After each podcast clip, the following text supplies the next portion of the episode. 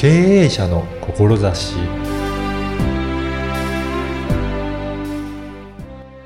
こんにちは、小ラボの岡田です。前回に引き続き、就職コンサルタントの浦部さんに伺いました。浦部さんの志や今後の取り組みについてもお話をいただきました。まずはインタビューをお聞きください。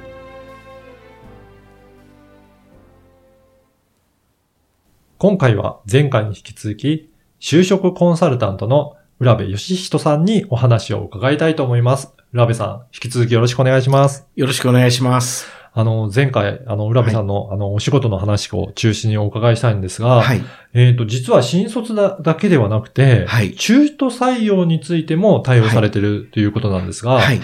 やっぱり新卒採用とはい中途採用では、またはいちょっと状況は変わったりするんでしょうかね？そうですね。あの、まあ、新卒採用っていうことですと、うんあの、まあ、どんなことをや、仕事としてきたのかとか、うんうん。そういったことは当然問われないっていったところがはい。ありますけれども、うん。まあ、中途採用の場合には前職でどうだったのかと、うん。どんな技術を身につけたのかとうん。いったところがやっぱり、あの、なんていうんですかね、やっぱり気になるところになってきますので、うん。そこが大きな、あの、違いかなというふうに思ってます。そうなんですね。はい。まあ、あの、いろいろ働いていても、はい。まあ、ちょっと今のところ違うんじゃないかとか、ええ新たにこういったことをやってみたいということもあると思うんですが、はそういった転職するときにはい何か注意しておいた方がいいとか、はい。まあ、こういったところを、あの、気をつけておいた方がいいとかっていう、そういったポイントとかってあるんでしょうかね？そうですね。まずあの、何をもって転職したいと思ってるのかという、おーあ、の、まあ、新卒で言うならば、就職する目的っていうことだったんですけど、はい。転職する目的みたいなものをうんうんうん、その明確にしてるかどうかというのを、うんまずきちっと抑えさせていただきたいなというふうに思ってます。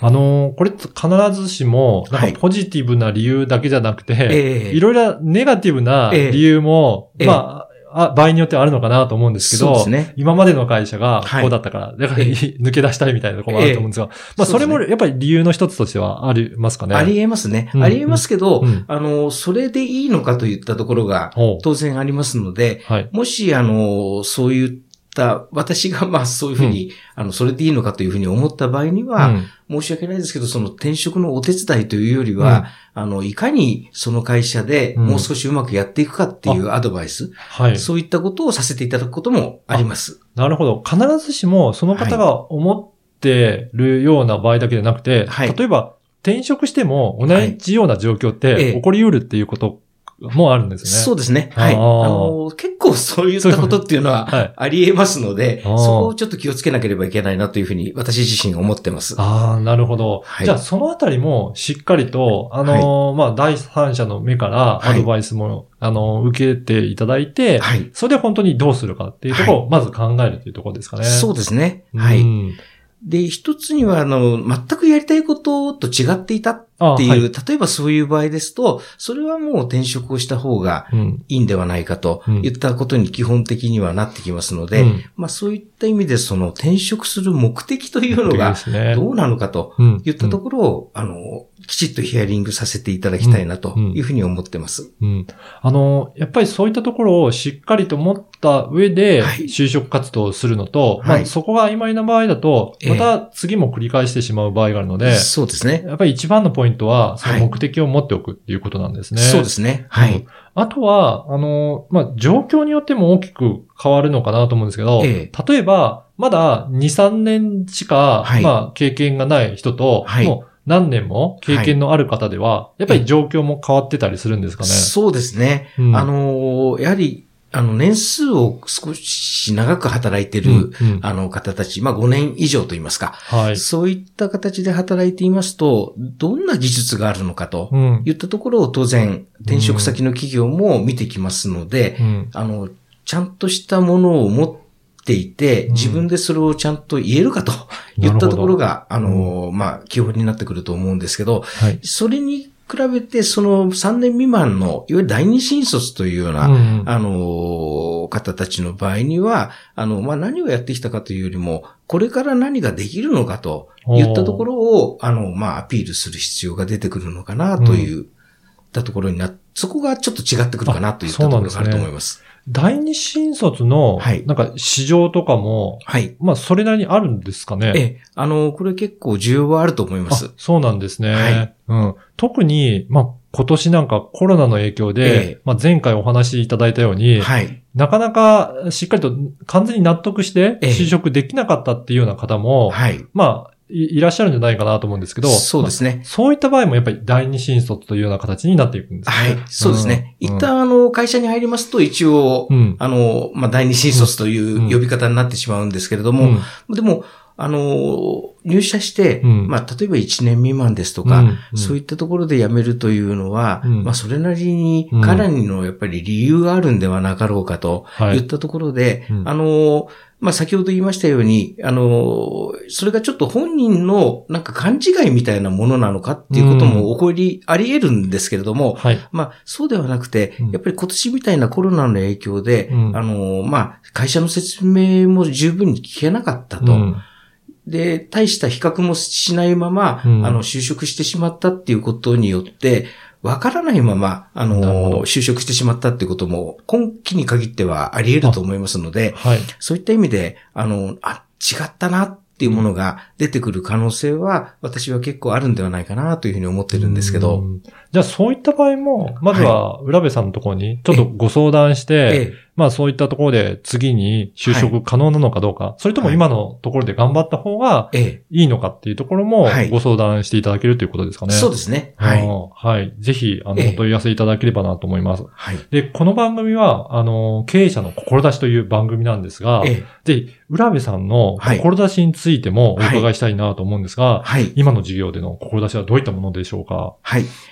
あの、一つには、その、まあ、いわゆる学生、あるいはその、まあ、若手社員、うん。こういった人たちが、あの、できるだけミスマッチによって、うん。あの、まあ、一生懸命働く、その働きたい気持ちはあるんだけれども、なかなかパフォーマンスが出せないみたいな、はい。そういったところを食い止めたいっていうのが一つあって、で、企業の側にとっては、やはり、あの、できるだけ長いこと、うん。長い間、あの、社員に働いてもらうことによって、えー経営にも当然プラスになってくることがたくさんありますので、あの、そういった形でお互い良くなるっていうことにもつながってくるんではないかなというふうに思うんですね。